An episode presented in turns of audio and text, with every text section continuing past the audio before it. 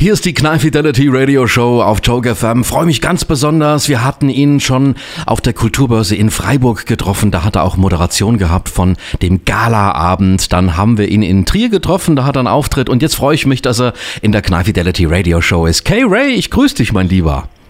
Ja, ich grüße dich auch und ich freue mich auch. Ja. Mann, das ist ja super. Die ganze Ich, Stunde, äh, die ganze Stunde füllen wir mit dir. Wir haben auch schon einige Ausschnitte von deinem Programm ähm, gespielt. Du bist ja wirklich ein Enfant terrible, muss man sagen, der Comedy-Szene, ein Provokateur par excellence.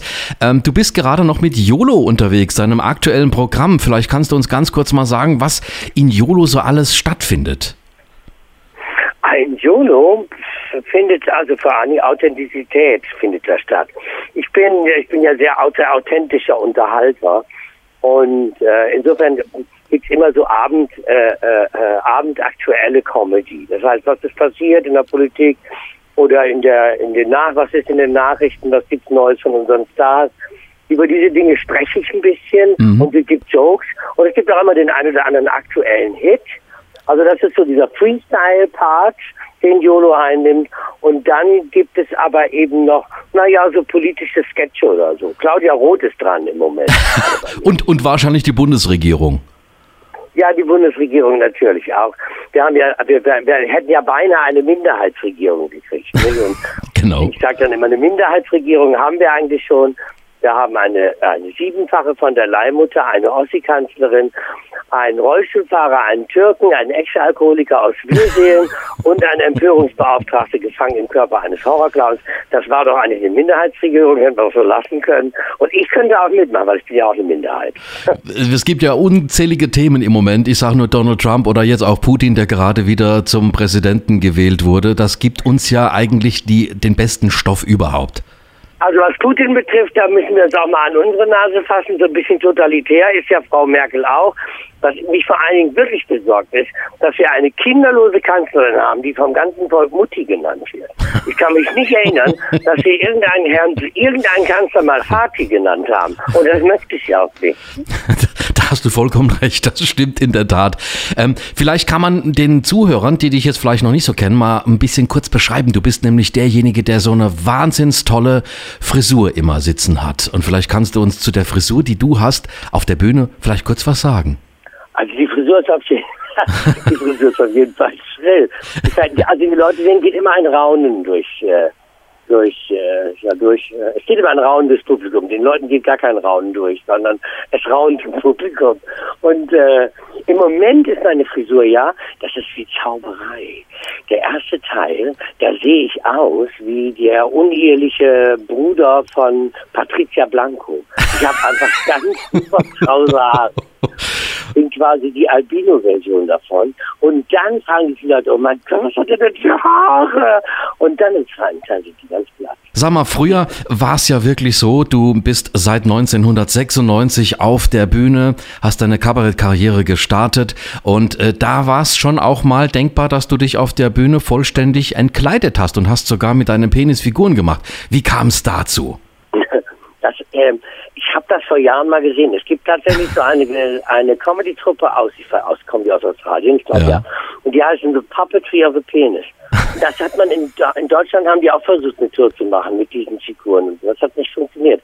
Dieser Gedanke ist bei mir tatsächlich hängen geblieben. Ich fand das total äh, hängen geblieben, ist auch schön in diesem Zusammenhang. äh, ich fand das total spannend. Ja. Ich fand das total spannend, weil äh, ich finde ja, dass die Unterhaltung ist ja immer so, Publikum hat ja einen großen Vorteil. Die können sich aussuchen, wo sie hingehen, aber ich kann mir nicht aussuchen, wer da sitzt. ja, das ist wohl wahr. Und, und das Interessante daran ist, damit te- testet man so die Grenzen aus. Und wenn man das, ich, ich fand diese Nummer vor allen Dingen deshalb so spannend, weil die überhaupt nicht sexuell war. Die war einfach nur lustig. Die war wie so ein kleiner Junge, der sich am Strand am Pillermann rumspielt und denkt, ach, da kann man ja was Lustiges mit bauen. Und diese, diese, die, diesen kindlichen Aspekt, den habe ich versucht auf die Bühne zu holen. Ich meine, seien wir doch mal ehrlich, jeder Mann, jeder Mann, der nackt am Spiegel vorbeigeht, guckt sich erstmal seinen Schwanz im Spiegel an.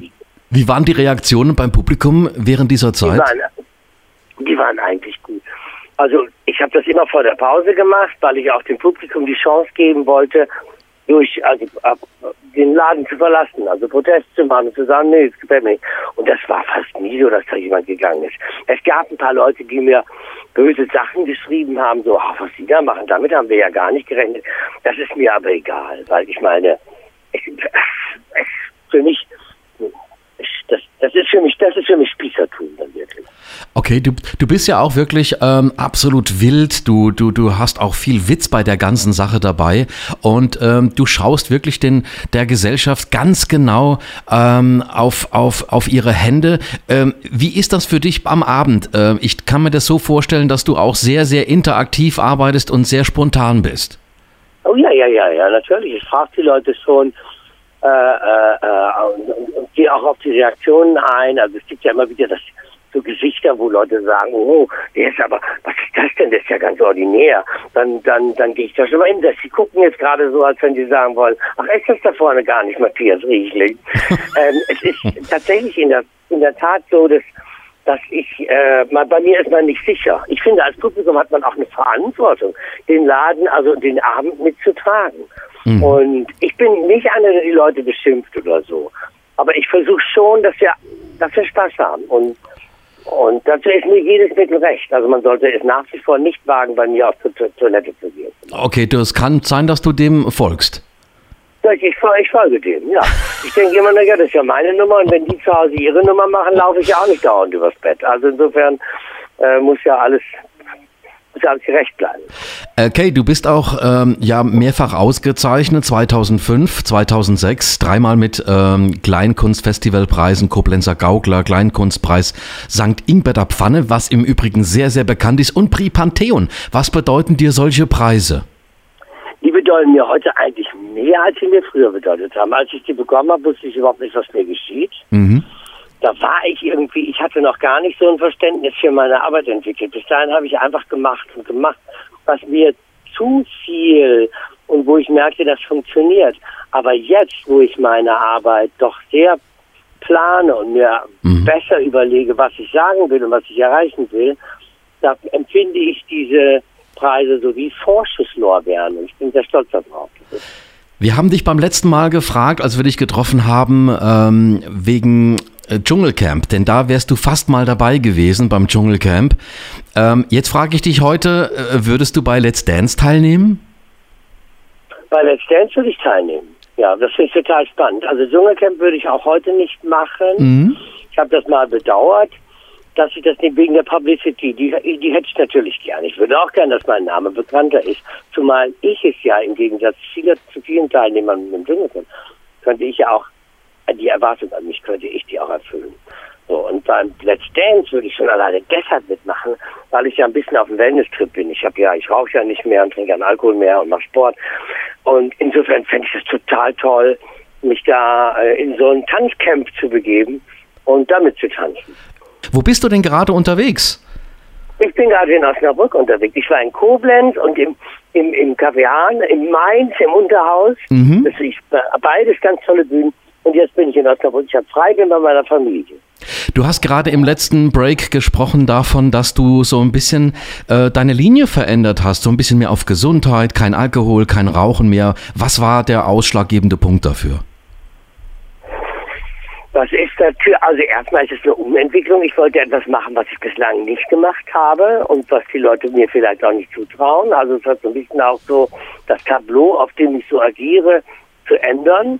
Und natürlich meine Familie. Ich wollte einfach auch nicht mehr so müde nach Hause kommen. Es geht ja auch alles, wenn du so unfit bist. Ja. Dann ist man einfach auch total kaputt. Okay.